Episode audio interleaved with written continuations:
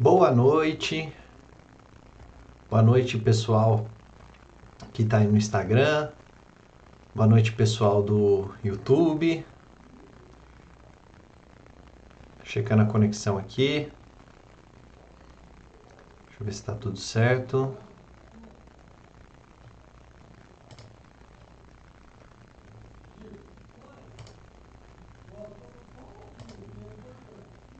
Deixa eu checar aqui. Parece que está com problema aqui no YouTube. Vamos lá. A conexão aqui está boa.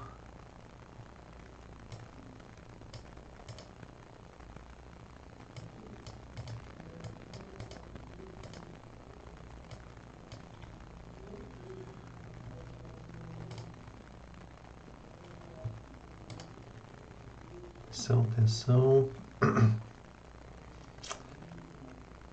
O Arthur entrou aí. Valeu, Arthur. Mais um minutinho só. Vamos ver aqui se o.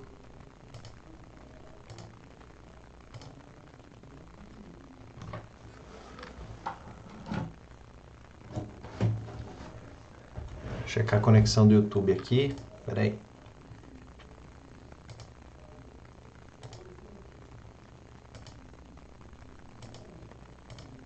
Só um minutinho.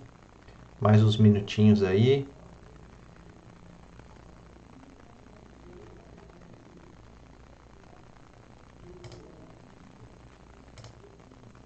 Bom, beleza.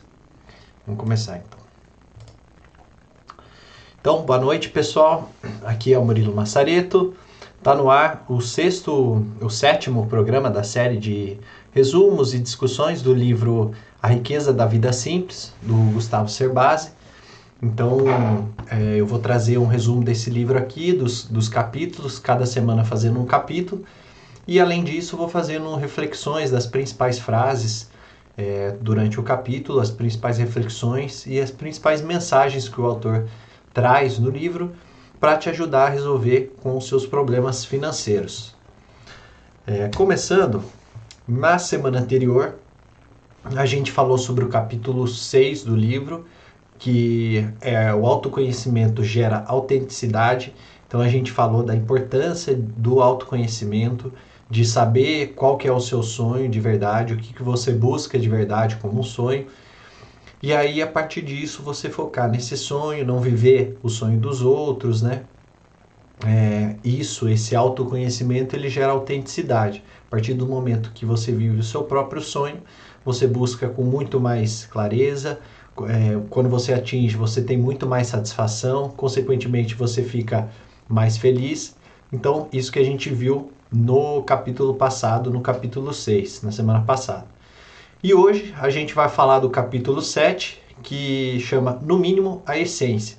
Então, o capítulo de hoje é uma complementação do capítulo 6, que aí no capítulo 6 ele falou sobre o autoconhecimento, que gera autenticidade, e aí ele fala né, de eliminar tudo aquilo que não te traz felicidade. E aí no capítulo 7 ele faz isso, né? ele, ele mostra, ele dá a ideia é, de como você pode eliminar o que não contribui para a sua felicidade inclusive entrando mais fundo no tema do minimalismo, que ele fala um pouco mais sobre esse tema. Então vamos começar aqui. A Isabelle, a Isabelle entrou aqui. Obrigado, Isabelle. É, então começando, a primeira frase que eu separei é o seguinte.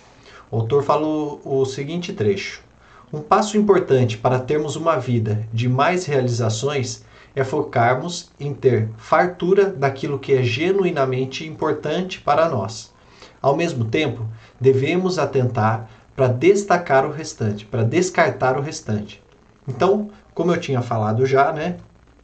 Ele, o, que, que isso significa, né? É você priorizar ter qualidade de vida, você tanto priorizar isso como também a realização de sonhos mas lembrando do capítulo anterior que sejam sonhos seus, que sejam sonhos autênticos, não ficar tentando viver a vida dos outros ou o sonho dos outros. Então, isso que o, o autor quer trazer aqui. Outra coisa também, é, você precisa reduzir os gastos com o padrão de vida. Então, é, você tirar as coisas na, na frase que ele fala, né? Que você deve se atentar para descartar o restante, né? Focar naquilo que é importante e destacar o restante. Isso inclui também reduzir os gastos com o padrão de vida. Então, reavaliar o seu padrão de vida, reavaliar o que faz parte desse padrão de vida e se é necessário, se faz sentido com a sua vida ou não. Além disso, o autoconhecimento é muito importante, como a gente falou no capítulo anterior, e também muitos dos nossos gastos, eles não agregam nada nas nossas alegrias. Então a gente acaba tendo gastos com consumo, é, compras de, de produtos, de roupas, a gente gasta em, em serviços, em balada, bares, restaurantes, e de repente isso não, não nos traz felicidade. É, a gente de repente leva um padrão de vida que não condiz com a nossa vida, com os nossos objetivos, nossos sonhos, e isso não leva felicidade. Então a primeira frase aqui, é, voltando ao que ele disse, né? É a gente focar em ter fartura naquilo que é genuinamente importante para nós, por isso que é importante o autoconhecimento. E aí, quando você conhece o que é importante para você, quando você foca nisso, você descarta tudo aquilo que não é importante. E aí você acaba é, tendo menos gastos com, com coisas desnecessárias. É, a Selma Barbosa entrou aí. Olá, Selma, tudo bem? Obrigado aí por ter aparecido. Continuando então, mais uma frase. Ele fala o seguinte: a sociedade transforma o que funcionou para algumas pessoas no passado. Desculpa, a sociedade transforma. O que funcionou para algumas pessoas no passado não funciona mais. Talvez tenhamos que sair da zona de conforto bater a mão no peito, assumir a responsabilidade e criar um caminho novo para a nossa vida. Então, de novo, fazendo a reflexão aqui, né? É, sempre que a, a sociedade sofre alguma, alguma mudança drástica, é, algum impacto, né, algum evento drástico, brusco, ela se transforma, ela parte para alguma sociedade diferente daquilo que ela era. Então a gente está passando por um período agora, um exemplo agora, que é a pandemia. Então, após a pandemia, a gente com certeza não vai ter um mundo parecido com o que era antes da pandemia. E aí, além disso, né, quando a gente tem crise, isso acontece. Quando a gente tem pandemia, isso acontece. Quando a gente tem guerra, isso acontece. E aí, isso sempre, esses eventos, eles sempre trazem mudança de comportamento. Então, o que, que a, a, geralmente acontece quando tem esses eventos, quando tem essas mudanças drásticas? Primeiro, as pessoas enxugam dívidas. Então, quando acontece alguma coisa dessas, as pessoas procuram diminuir suas dívidas, é, ou então não fazer mais dívidas, né? Mas principalmente pagar aquilo que elas devem, os parcelamentos, elas se preocupam em enxugar as dívidas. Segundo, evitam a comprar prazo. Então, como eu falei também, evita fazer novos parcelamentos, até porque você não sabe, né? É, você acaba tendo esse risco. Será que eu vou conseguir manter o meu emprego daqui para frente? Né? Será que eu vou parcelar essa compra em seis vezes se eu não tenho garantido nem o que vai acontecer daqui três meses? Então isso também acontece. As pessoas evitam comprar prazo. Terceiro, elas, elas analisam o contrato com mais critério. Então, de repente, se você está assinando um plano de TV por assinatura, que seria um contrato né, entre você e uma empresa, você vai passar a analisar mais. Olha, o que, que você me oferece? É, será que se eu rescindir esse contrato antes dos 12 meses, vai ter multa? Você analisa com mais calma, analisa com mais critério, porque você não sabe como será o futuro e aí você. É, e isso exige muito mais você conhecer os detalhes. Então você acaba analisando os contratos com mais critério. E aí o quarto, optam por bens compartilhados. Então de repente, é, se você não tinha um produto em sua casa, um equipamento, você acaba pedindo emprestado ao invés de comprar um novo. É, e aí você evita fazer as dívidas. É, o que está acontecendo muito hoje? As pessoas estão deixando de usar automóveis e usando aplicativos de compartilhamento. É, hoje também, o, desde a, das últimas, é, dos últimos anos, além de automóveis, as pessoas estão compartilhando também as casas. Um exemplo desse é o Airbnb. Então as pessoas estão compartilhando a própria moradia. É, então isso acaba virando um, uma coisa mais recorrente depois desses eventos. E por último, as pessoas também passam a cogitar um plano B. De repente, o que elas tinham em mente com essa crise, com essa guerra ou com essa pandemia, elas acabam considerando planos B. Então, de repente, aquilo que ela tinha pensado hoje pode não fazer sentido e aí ela começa a pensar nas alternativas. Tá? Então é isso que o, que o autor quer falar, né? Essa reflexão de que quando a gente passa por esses períodos, a sociedade se transforma. E aí aquilo que fazia sentido no passado pode não fazer mais sentido.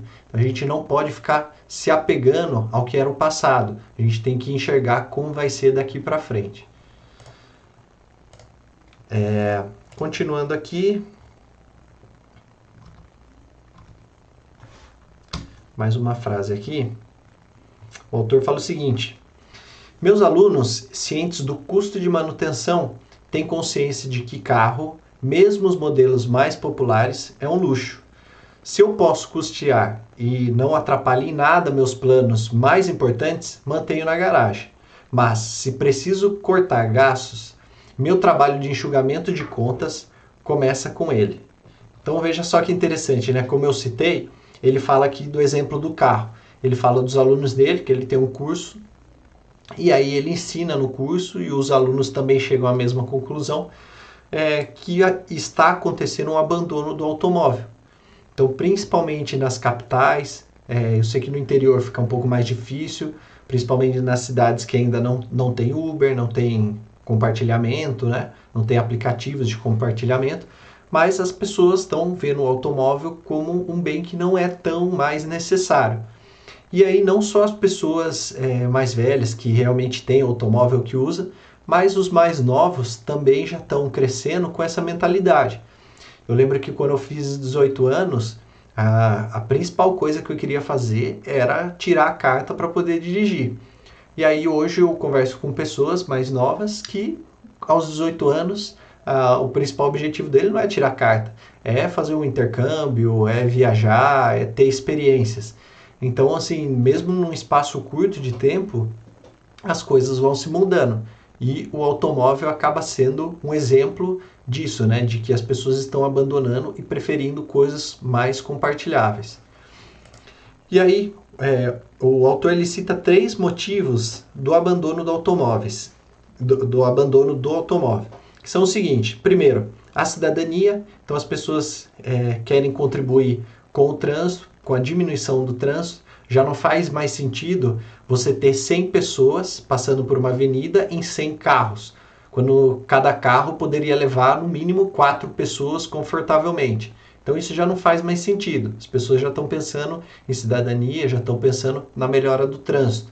Até porque, se continuasse nesse ritmo, o trânsito, que já é caótico nessas cidades maiores, ficaria muito mais insustentável.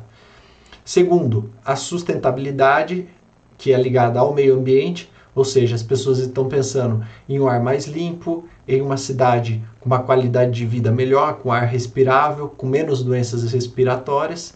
Então as pessoas também pensam nisso ao abandonar o uso do carro ou ter um, um carro particular, né? E terceiro e principalmente o custo de manutenção. E aí o que seria esse custo de manutenção e que inclusive na frase ele fala que as pessoas esquecem de incluir quando vão fazer uma conta que se vale a pena ou não ter o carro. O custo de manutenção é o custo que você tem com revisão, com troca de peças, com troca de pneu, é, com troca de óleo, mão de obra. Ou seja, as pessoas esquecem que esses custos eles estão implícitos no carro.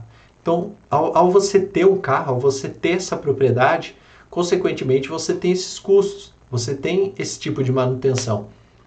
Então, muitas vezes as pessoas esquecem e aí quando elas percebem que esse custo de manutenção, pela quantidade de vezes que usa ou pelo valor que ele é, é muito alto, elas também enxergam que não vale a pena, não vale tão a pena assim manter um automóvel. E aí elas partem para o abandono do automóvel. Bom, é, como que as pessoas, qual seria a opção de não utilizar o automóvel? Como é que seria essa análise dessas opções? Você tem a opção de usar é, um, um transporte público, né, o ônibus, metrô, principalmente nas grandes cidades, mas você tem a opção também de usar aplicativos de, de carona, de é, compartilhamento, como o Uber é, 99, o próprio táxi, né, sem aplicativo, mas é uma opção também, e esses aplicativos, como eu falei. E aí, o que, que as pessoas devem levar em consideração quando forem fazer essa análise? Primeiro, o valor do carro.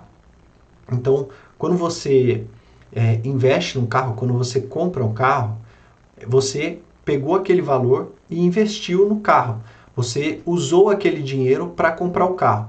Vamos supor que hoje um carro popular está na faixa de uns 40 mil reais. Quando você compra um carro, você fez uma escolha em que você pegou esses 40 mil, é, levou lá na, na, na loja de carros e saiu com o carro de lá. Esses 40 mil você poderia ter usado para fazer um investimento, para fazer outras opções, né? É, para fazer uma viagem, o que quer que seja. Mas você escolheu comprar o carro. Então, esse valor também deve ser levado em consideração. Quanto é que eu teria se ao invés de eu investir esses 40 mil e comprar um carro, eu investisse na, no, em algum investimento, na bolsa de valores, no tesouro direto, e ele me rendesse um valor por mês? Será que não valeria a pena eu deixar ele investido com rendimento? Eu ia pagando Uber, pagando é, o táxi ou qualquer que seja o meio de transporte que você vai utilizar. Então, esse é o primeiro ponto a se considerar. Segundo, a manutenção, como eu falei, né? O carro, ao você rodar com ele, ele exige manutenção, e quanto mais você roda, mais manutenção ele tem. E também, é, quanto mais novo, se você é, precisar ir numa, numa, numa concessionária e fazer a revisão lá, porque muitas, exi muitas delas exigem que você faça a revisão na concessionária para manter a garantia, acaba saindo bem mais caro também, principalmente nos primeiros anos. Então você tem que considerar a manutenção. Além disso, considerar o seguro. É, quanto que você paga de seguro? Isso também tem que ser considerado na conta. Impostos. Quanto mais novo o carro ou quanto mais caro for ele, mais você vai pagar de imposto. Que você vai pagar o IPVA, você vai pagar o licenciamento e também o DPVAT, que é um valor menor, mas também você tem que pagar. E além disso também, principalmente para aquelas pessoas que compram carro zero quilômetros, tem a perda de valor, ou o que a gente chama né, no termo contábil de depreciação. Qualquer pessoa que vá comprar um carro sabe que a partir do momento que você compra um carro zero e ele sai da concessionária, ele já está desvalorizado porque ele perdeu esse status de carro zero. A partir daquele momento ele é um carro usado e consequentemente ele vale menos. Então você tem que considerar essa perda de valor do carro ao longo do tempo. E aí quanto mais velho, mais antigo o carro, mais ele vai perder o valor. É, e por fim, esse custo de oportunidade que eu citei de que você poderia ter deixado ele investido em algum lugar ao invés de ter gasto com o carro. Então, são todos esses custos que devem ser avaliados é, simplesmente do que simplesmente o valor que você vai pagar no carro e esquecer a manutenção, esquecer o seguro, esquecer todas essas outras opções. Então, se você está analisando é, comprar um carro, entre comprar um carro ou abandonar ele e usar um aplicativo, um táxi ou até mesmo alugar o carro quando necessário, né? Tem muitos planos dessas locadoras em que você pode alugar o carro por um período é, combinado, né? Às vezes você combina no mês, às vezes você combina só um dia, só um final de semana e às vezes sai muito mais de conta. Então, esse o abandono do carro, né? Todas essas contas devem ser levadas em consideração. Continuando então,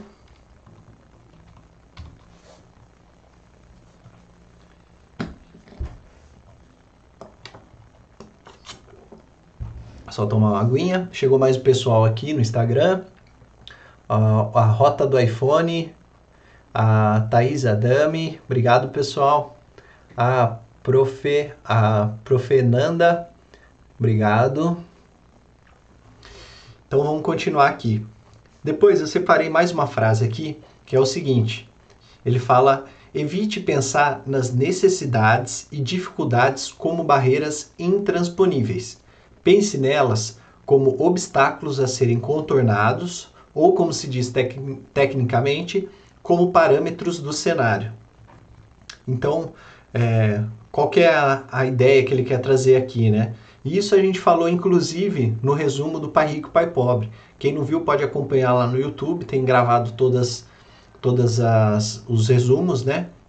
Mas isso o Pai Rico, Pai Pobre fala no, no livro também. Você usar a criatividade. Não adianta ficar pensando só no problema é, enquanto você não parte para a solução.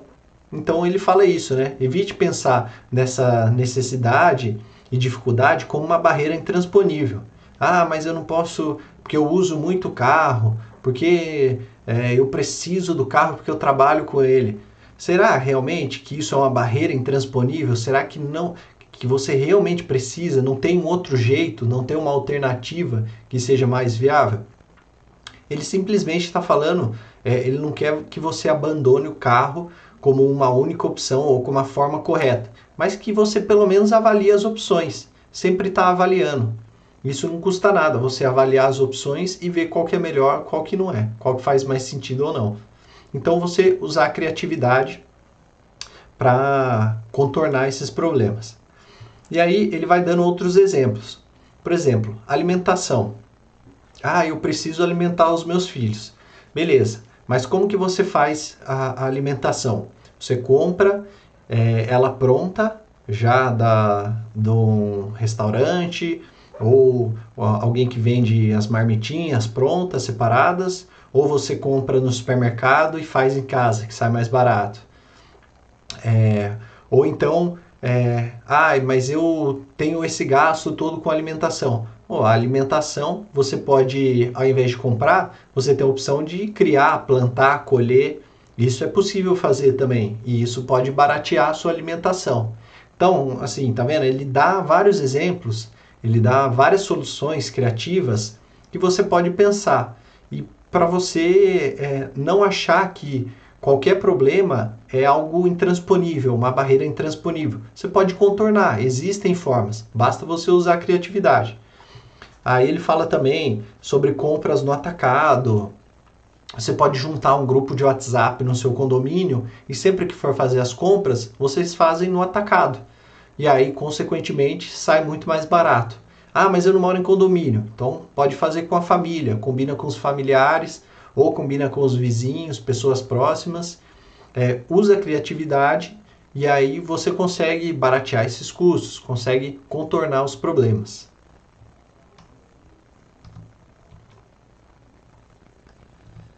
Bom, seguindo aqui.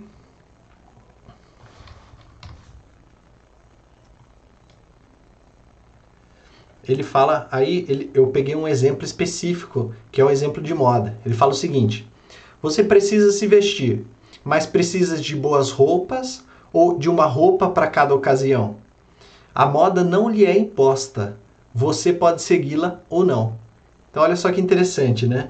Eu peguei esse exemplo específico de moda para mostrar isso, né? É, às vezes a pessoa pensa que ela tem que ter uma roupa para cada ocasião, mas quem disse que isso é verdade, né? Quem disse, quem impôs isso a você? É, você realmente precisa ou você só precisa de roupa boa, uma roupa que sirva bem, que dure bastante, para que você possa usar ela por um bom tempo e não necessariamente uma para cada ocasião. Então, o que ele fala é exatamente isso, né? A, a, a moda, ela não é imposta a você. Ou você pode seguir ou não. É, então, de repente, uma roupa para cada ocasião não é tão necessária assim. Não é uma, uma coisa essencial. E aí, a própria moda, ela permite várias combinações, é, várias opções, que não necessariamente roupas de marca. Você pode ter, sair com um look simples, né? Um, um, uma camiseta é, básica, de uma cor só, uma calça jeans, é, de repente já é um look razoável e barato. Você pode adaptar, customizar, de repente coloca mais um acessório, alguma coisa assim, e isso se transforma em várias opções de looks. De repente você muda uma peça ou faz alguma customização e isso já serve para várias outras ocasiões. Tem um exemplo interessante que não está no livro, mas é, é, eu consigo, eu, eu, já vi, né? Você, se você pegar o Mark Zuckerberg, que é o, o CEO do Facebook, que é o dono do Facebook, ele só veste camiseta calça jeans e camiseta cinza, camiseta cor mescla. É, além de ele só vestir isso, né? Ou seja, para ele pouco importa a opinião dos outros da roupa que ele está vestindo, ele também fala que ele faz isso porque ele passa menos tempo, é, ele gasta menos tempo tendo que escolher a roupa que ele vai usar no dia. Se ele não tem opção, ele vai usar aquela roupa mesmo, ele não fica nem perdendo tempo com isso. Então a mentalidade que ele tem é essa. Outro exemplo também de uma pessoa extremamente rica foi, né, não é mais, mas que foi é, extremamente rica, um dos bilionários do mundo e que usava a mesma camiseta é o Steve Jobs. É, Para quem não se lembra, se você quiser dar uma procurada no Google, pesquisar Steve Jobs, você vai ver que ele sempre está com uma camiseta preta com uma gola aqui. Então, assim, imagine, o cara é um bilionário. Para ele, se ele quisesse comprar uma roupa, não ia fazer diferença nenhuma. Mas ele não ligava para isso, não importava para ele. Não era o, a, não era o foco da vida dele.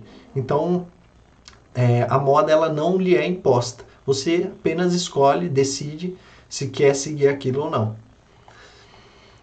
Bom, eu tenho uma, aproveitando esse tema, eu tenho também uma regra que eu uso própria, que é a lei dos seis meses. Então, no meu, no meu armário, eu sempre faço uma avaliação da, das roupas e eu avalio. Se eu não usei uma roupa nos últimos seis meses, então já posso dar embora, porque eu não vou usar mais.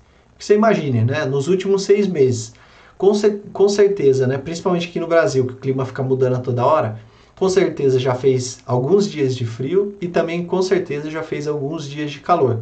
Então, se você não usou uma roupa no seu armário nos últimos seis meses, qual o sentido de manter ela lá? Por que, que você está guardando aquilo lá? Se você, se você não usa, se você não usou nos últimos seis meses, para que, que você vai ficar guardando ela? Então, assim, essa é uma lei, uma, um, uma dica pessoal que eu uso no meu armário, que você também pode adotar ou não, mas que parece fazer sentido, principalmente com isso, tá? Continuando então.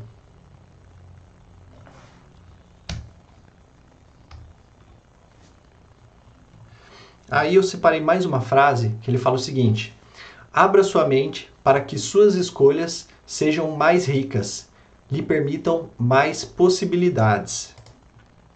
E aí, como eu falei, né? É, qual que é o objetivo dessa frase, né? Você abrir a sua mente para que as, as escolhas sejam mais ricas. O que, que ele quer falar com isso? As escolhas mais ricas não, necessari não necessariamente quer dizer que você tenha que escolher coisas mais caras as escolhas mais ricas quer, quer dizer que você precisa escolher coisas que te tragam felicidade, que tenham a ver com os seus objetivos. Então, você, primeiro, usar a criatividade para contornar os problemas, né? pensar na solução, mas também pensar em coisas como: é, você tem que ter uma casa? De repente, não. Você precisa só ter um lugar para morar.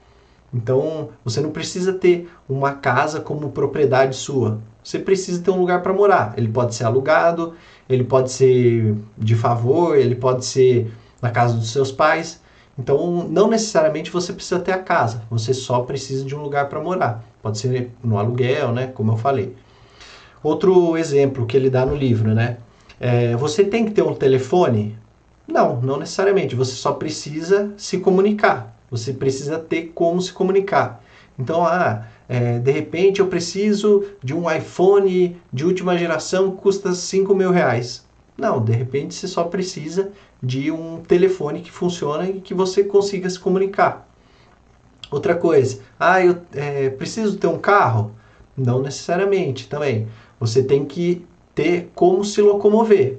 E aí pode ser por aplicativo, por é, transporte público, pode ser por táxi, pode ser por um carro alugado, não necessariamente você precisa ter o carro. Então, assim, ele vai fazendo várias provocações no livro para você pensar, para você usar a sua criatividade, usar a sua mente, e aí, como ele disse na frase, né, você abrir a sua mente para que as escolhas sejam mais ricas, E aí o que ele quer dizer com ricas não necessariamente é serem mais caras, mas que te tragam mais felicidade. É... Então, continuando aqui, mais um, uma frase.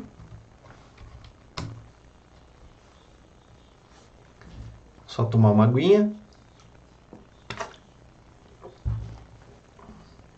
Ele fala o seguinte, ó: o movimento crescente na sociedade, reflexo da consciência contra o consumismo e seus efeitos nocivos para o futuro, é a adoção de uma atitude minimalista de consumo. Então agora ele começa a falar especificamente sobre o minimalismo. E aí qual que é a, a, reflexão que eu faço sobre o, o minimalismo, né? O que, que é o minimalismo? É você racionalizar as escolhas, né? É você escolher com a razão e não com a emoção e evitar os excessos. E principalmente, né, esses excessos, ele quer dizer com compras desnecessárias. Então, em um resumo bem simples, o minimalismo é isso. É você fazer escolhas racionais, você agir com a razão e não com a emoção, quando, principalmente quando você for consumir, e evitar os excessos, evitar as compras desnecessárias.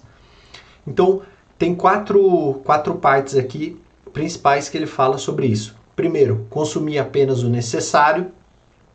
Então, você já sabendo, né, como foi o capítulo anterior, você tendo esse autoconhecimento, sabendo o que te faz feliz, sabendo o que tem a ver com o seu objetivo, com o seu sonho, você foca em consumir apenas o necessário, apenas o que te traz felicidade.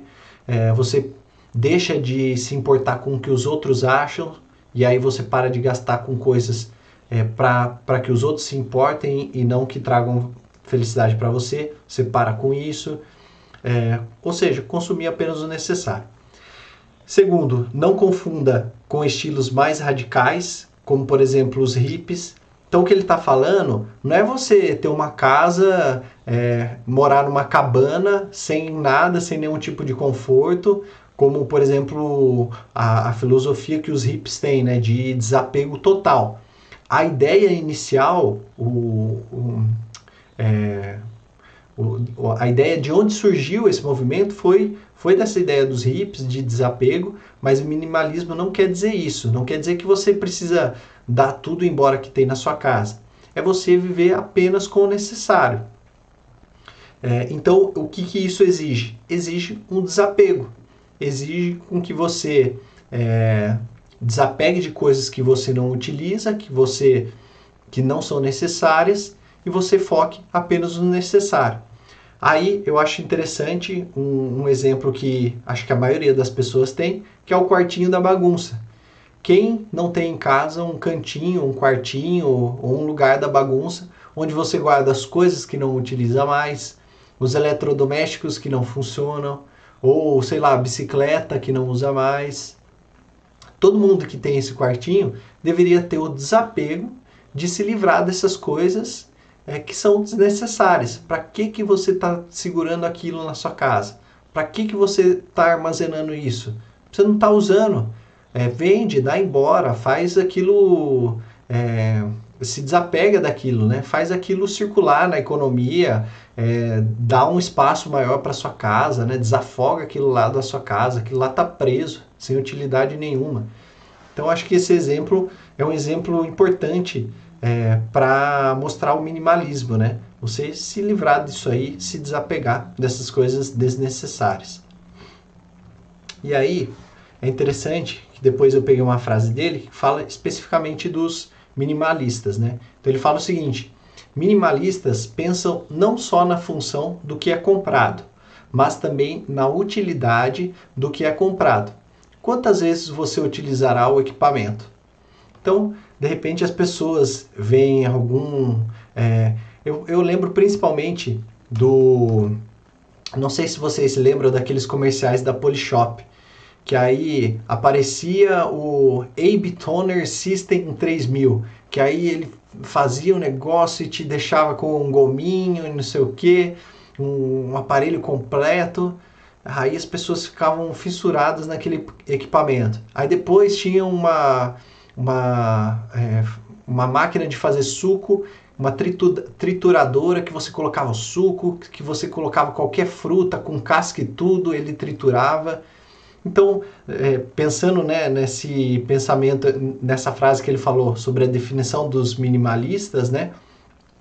Não é só você pensar na função do que é comprado. Ah, legal, ele tem uma função boa, ele vai fazer um, um, um suco, é, eu não vou precisar descascar, ele tem uma função boa. Mas na utilidade do que esse produto traz, né? Quantas vezes você vai utilizar esse equipamento? Será que eu vou fazer suco todo dia? Faz sentido eu comprar esse triturador de frutas aí, é, se eu for usar ele uma vez por mês? Então, ser minimalista também é pensar nisso, na utilidade, em quantas vezes eu vou utilizar esse equipamento, pensar nesse tipo de coisa. É, aí o, o, autor também dá um exemplo engraçado que ele fala que é o exemplo do berimbau. Ele fala que um dia ele estava no aeroporto com a esposa dele, a Adriana, e aí eles viram um, uma família, né, que estava entrando no avião e eles estavam carregando um berimbau. E eles estavam pensando, né, falou, olha que coisa é, desnecessária, né, de repente um berimbau. Quantas vezes a pessoa vai utilizar aquilo, né? De repente ela comprou aquilo lá e nunca mais vai usar. E aí, a partir desse momento, todas as vezes que eles enxergam algo que é desnecessário, eles falam berimbau. Então, de repente, eles estão andando no shopping, alguma coisa, vê, é, de repente um está vendo alguma coisa, mas não é tão necessária, o outro já fala, ó, berimbau. É, ou então eles enxergam alguém comprando algo desnecessário, um já olha para o outro e fala berimbau. Então é a forma que eles acharam para caracterizar isso, né? As coisas desnecessárias. De repente, se uma pessoa precisa de um berimbau, né? Um cara que luta capoeira, aí faz sentido, faz total sentido. Ele vai utilizar aquilo por um período longo de tempo. Mas se você está comprando aquilo sem necessidade nenhuma, né? De repente está trazendo como uma lembrança, vale muito mais uma foto do que o berimbau em si, que vai ficar no quartinho da bagunça, acumulando poeira, acumulando sujeira, e você não vai utilizar ele. É, então, se você é, gastar menos, né, com o que não terá utilidade, você vai acabar concentrando naquilo que é útil, naquilo que é necessário. E aí, consequentemente, você vai gastar menos e vai sobrar mais dinheiro. Essa que é a lógica por trás do minimalismo, né? Você focar mais no que te interessa, o que te importa. Numa das dos exemplos que ele dá no livro também, ele fala sobre o guarda-roupa cápsula, e aí ele fala, qual que é, o, qual que é esse conceito do guarda-roupa cápsula? É você ter entre 36 e 37 peças no guarda-roupa. E aí você vai fazendo as combinações necessárias com essas roupas para passar ao longo do, do, do, ano, né? ao longo dos dias. Então esse é um, um conceito interessante também, aplicado à moda e aplicado ao minimalismo. Será que eu preciso ter um, um guarda-roupa cheio de roupa se eu tenho só 30 dias no mês e em 30 dias é, eu não vou repetir essas roupas, né? Então esse é um dos conceitos que ele fala sobre o guarda-roupa cápsula também.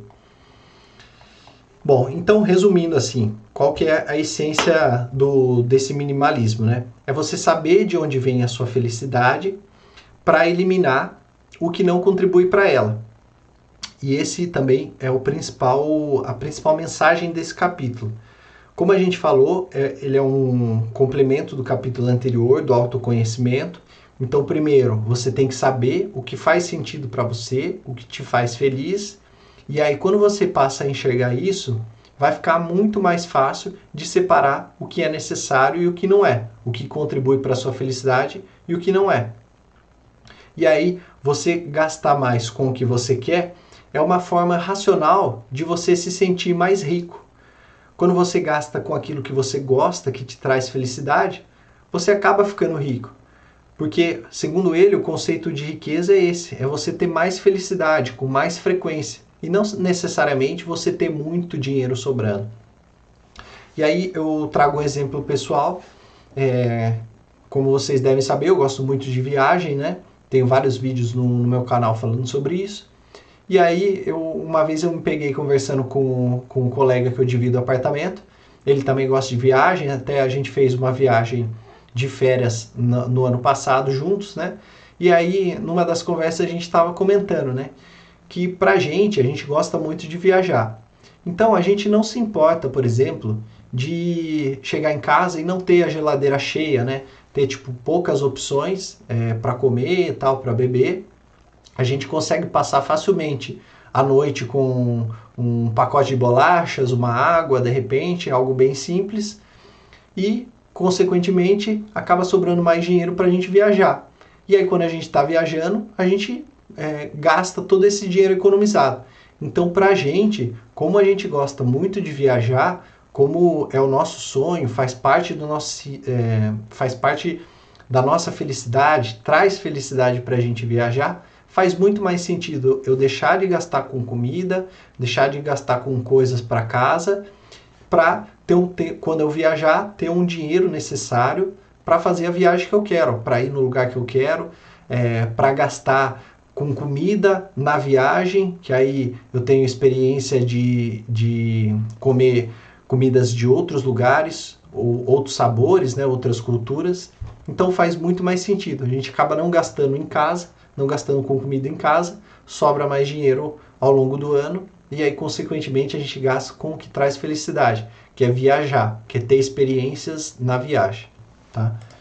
Então, esse é um dos exemplos também. Continuando, mais uma frase aqui.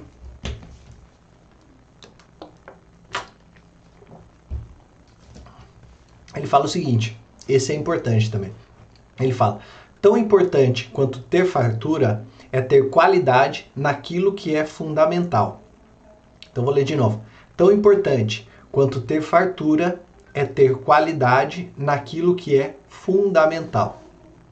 E aí por que, que ele fala isso, né? Porque o barato sempre sai caro. E aí qual que é o, o conceito por trás disso atrelado ao minimalismo? Segundo o autor, Gustavo Cerbasi, o minimalista, é, supondo que uma pessoa que gosta de corrida, então o minimalista corredor, ele vai comprar o melhor, é, o melhor e mais durável tênis de corrida. Por quê?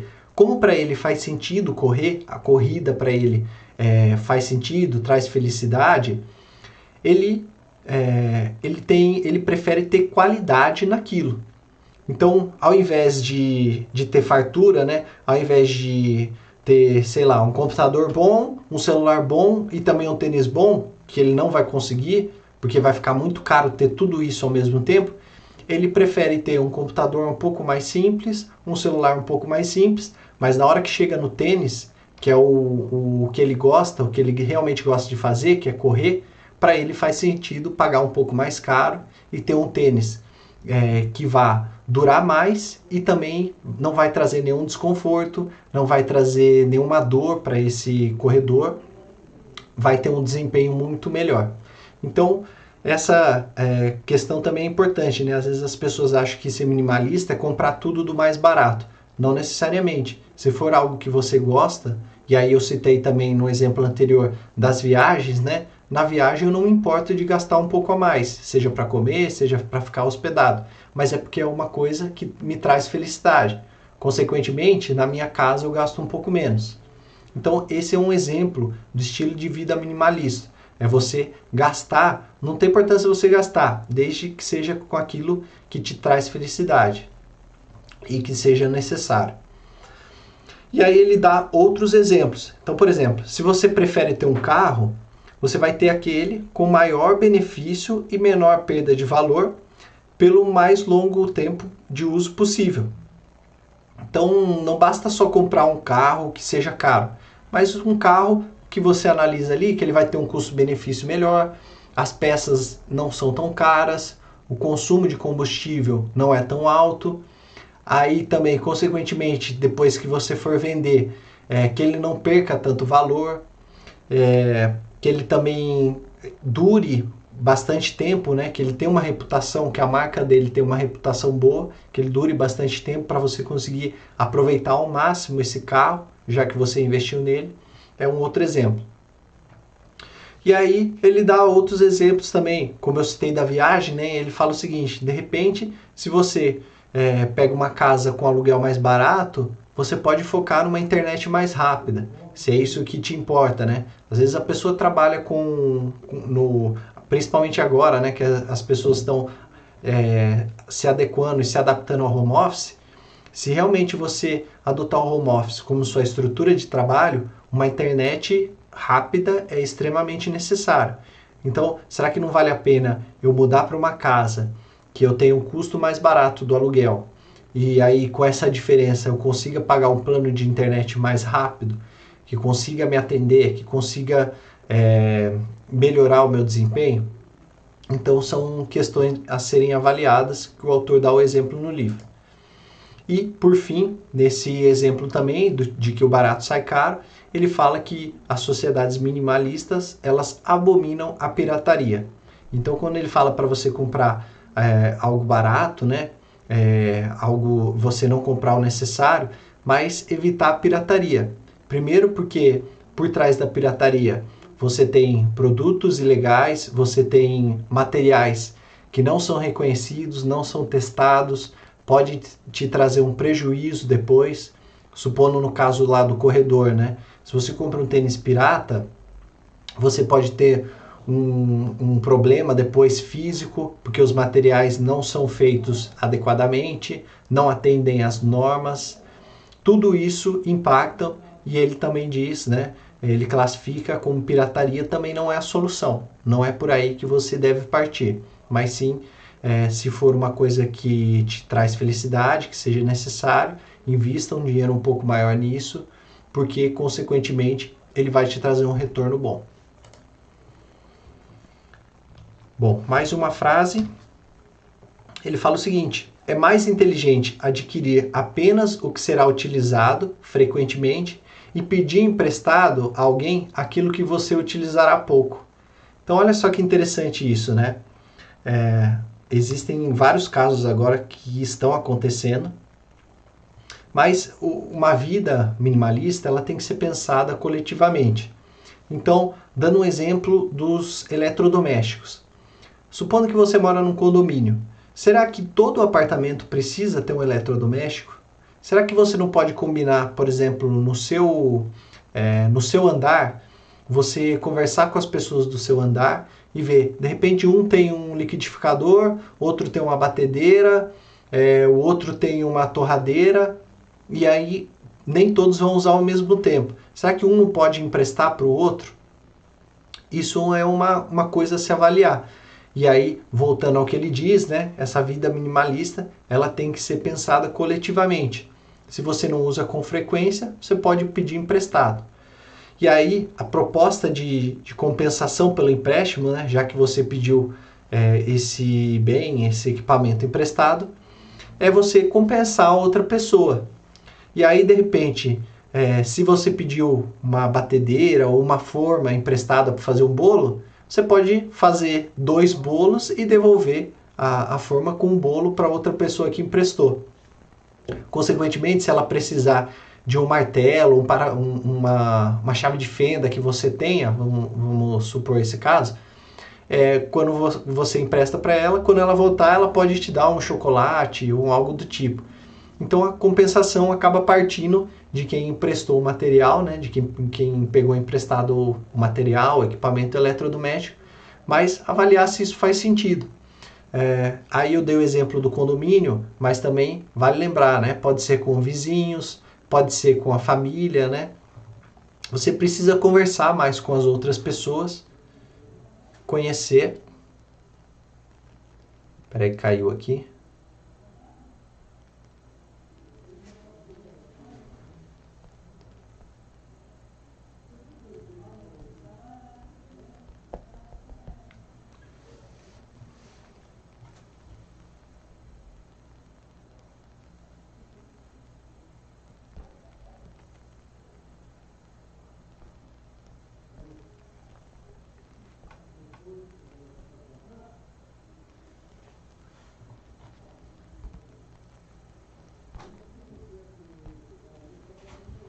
Bom, você, continuando então, você precisa é, conhecer, né, conversar com seus familiares, amigos e propor compartilhamento.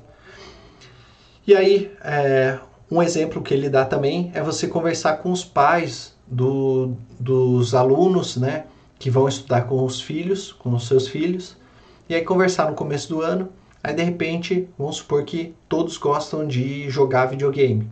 Então, ao invés de no aniversário, se tem um jogo que eles gostam, né, já que eles têm o mesmo videogame, ao invés de no aniversário cada um dos pais dar o mesmo jogo, vocês podem combinar e aí, por exemplo, a primeira criança ganha um jogo, a segunda criança ganha um jogo diferente. E aí eles vão trocando esses jogos e aí você não precisa comprar dois jogos. Você compra apenas um, o pai do outro menino compra outro no aniversário deles. E aí eles vão trocando e vão usando ao mesmo tempo. É... Bom, continuando, ele recomenda oito atitudes para iniciar essa prática, para iniciar essa, é, esse, essa questão do minimalismo. Primeiro, você pedir emprestado. Segundo, fazer compras por atacado. Terceiro, compras coletivas. Quarto, compras conscientes. Quinto, reformar e consertar. Sexto, fazer trocas e permutas. Sétimo, renovar experiências. E oitavo, reserva de emergência. Então eu vou falar um pouquinho mais aqui de cada um desses oito, é, dessas oito dicas, né? oito atitudes para iniciar essas práticas em casa. Então a primeira, que é de pedir emprestado, é aquilo que eu falei, né? A regra de ouro é você sempre devolver mais, como se fosse um juros do empréstimo. Então, se de repente você pedir uma forma de bolo, você faz um bolo para você, mas também devolve com outro bolo. A segunda, compras no atacado. É, o consumo por atacado ele pode trazer bons descontos. Então, se você comprar com seus parceiros de condomínio ou comprar com toda a sua família, se você fazer compras por atacado, você vai acabar conseguindo descontos. Terceiro, compras coletivas. E aí ele dá o exemplo do, do time sharing, né? Então hoje você consegue é, imóveis de veraneio, flats, carros é, de luxo, tudo isso hoje você já pode comprar em conjunto e o seu uso é dividido com base em uma agenda.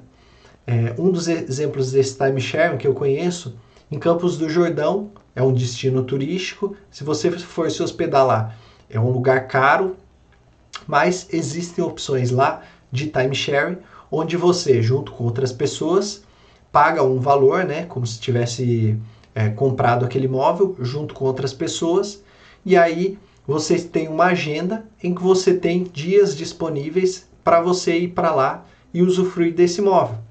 Então, eles separam lá dentro da temporada para que todos tenham a opção de pelo menos um final de semana na temporada é, poder usufruir desse imóvel, mas também fica muito mais barato do que se fosse adquirir sozinho um imóvel por lá. Então, esse é um dos exemplos. É, do quarto, compras conscientes. Essa necessidade, você pensar, né? Se essa necessidade é real ou apenas fruto do desejo de pertencer a um grupo. Então, sempre fazer essa pergunta, sempre fazer essa análise. É, sexto, é, quinto, reformar e consertar.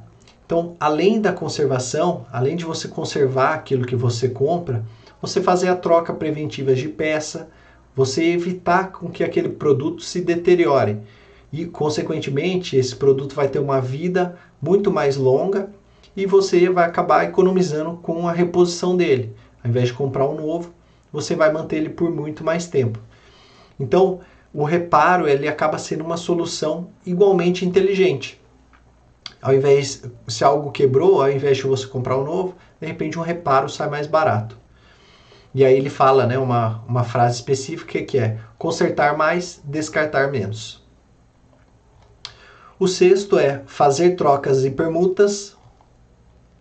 Então, existem comunidades de permuta, né, onde os serviços mais ofertados são de manicure, passeio com pets, é, foto, fotografia profissional, reparos e reformas domésticas, aulas particulares e cursos online.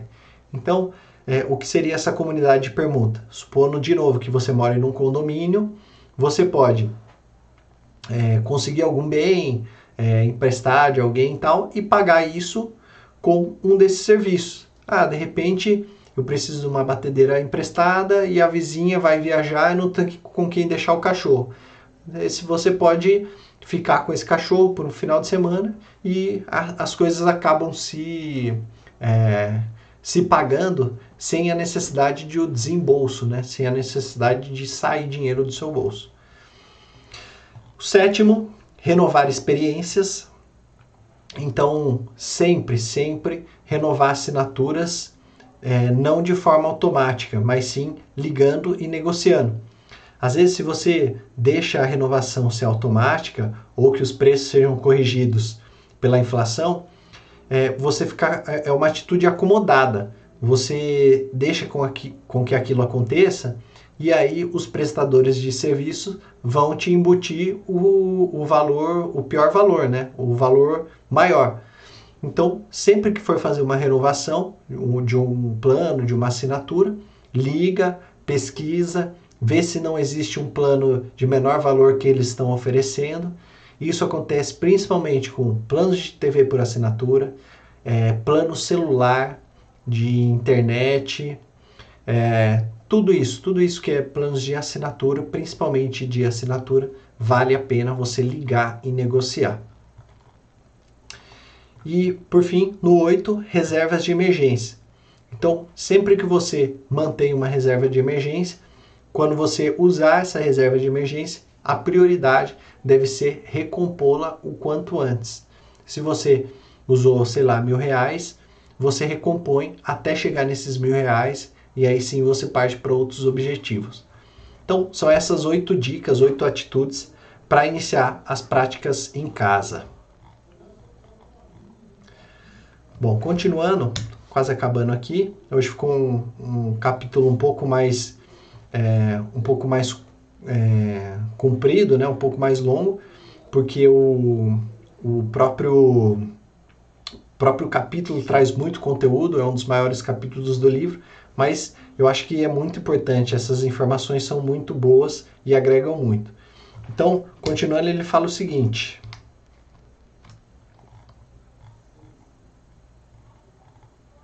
Ao desenvolver o mindset de comprar menos e impactar menos, combinamos a economia doméstica com a valorização do comércio local e a redução do impacto social. Isso reduz a necessidade de atuação do Estado e alivia os cofres públicos para que possam fazer um planejamento mais preventivo.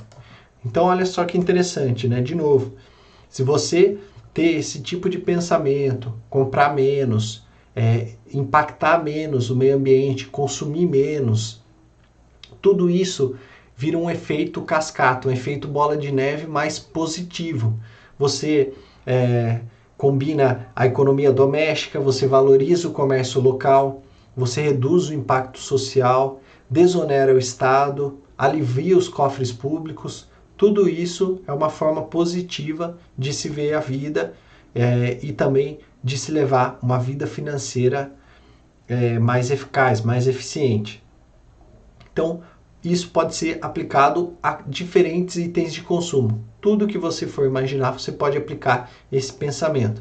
E em qualquer realidade social, seja você de uma comunidade, seja você da classe média, seja você de uma, é, é de uma classe mais alta, tudo isso pode ser levado em consideração. Então, a, a, principal reflexão é isso. E também lembrando que com a sociedade conectada, né, principalmente agora, a gente tem é, WhatsApp, a gente tem várias formas de comunicação, temos aplicativos de compartilhamento, tudo isso fica com que é, faz com que essa tarefa seja mais fácil. Então imagina, se você precisa de um liquidificador no seu condomínio, se você tiver um grupo de WhatsApp no condomínio, fica muito mais fácil saber. De repente, seu vizinho de porta não tem, mas dentre os 10 andares daquele condomínio, você acaba achando uma pessoa que tem. Então, usar essas ferramentas a favor é muito importante. Aproveitar que a sociedade está conectada e usar isso a seu favor. E principalmente colocar em prática, né? Não adianta só a gente estar tá aqui refletindo se isso não for colocado em prática. Bom, terminando então, é, a gente chegou ao fim do capítulo 7, hoje um capítulo um pouco mais, mais demorado. mas eu espero que você tenha refletido aí um pouco mais sobre viver com o necessário, né? Focar no necessário e também sobre minimalismo. E agora eu vou abrir para perguntas e comentários. Infelizmente caiu a, a conexão ali no Instagram, mas a gente tem no YouTube. Vou dar uma olhada se tem alguém no YouTube. Na próxima semana eu vou falar sobre o capítulo 8 do livro, Protótipo da Vida Futura. E aí nesse capítulo, o autor ele faz um exercício para te mostrar os benefícios que você vai ter ao adotar esse estilo de vida minimalista. Então, é, seguindo a sequência, né, a gente fez o resumo do capítulo sobre o autoconhecimento, sobre você se conhecer, e aí, consequentemente, trazendo para esse capítulo, você acaba focando somente para o que é necessário, um estilo de vida mais minimalista. E aí, o capítulo seguinte, na próxima segunda-feira, a gente vai falar qual que é o impacto disso, qual que é o benefício desse estilo de vida. Então é isso. Comente se gostou, escreva suas dúvidas, dê um like no vídeo e até a próxima semana. Obrigado a todos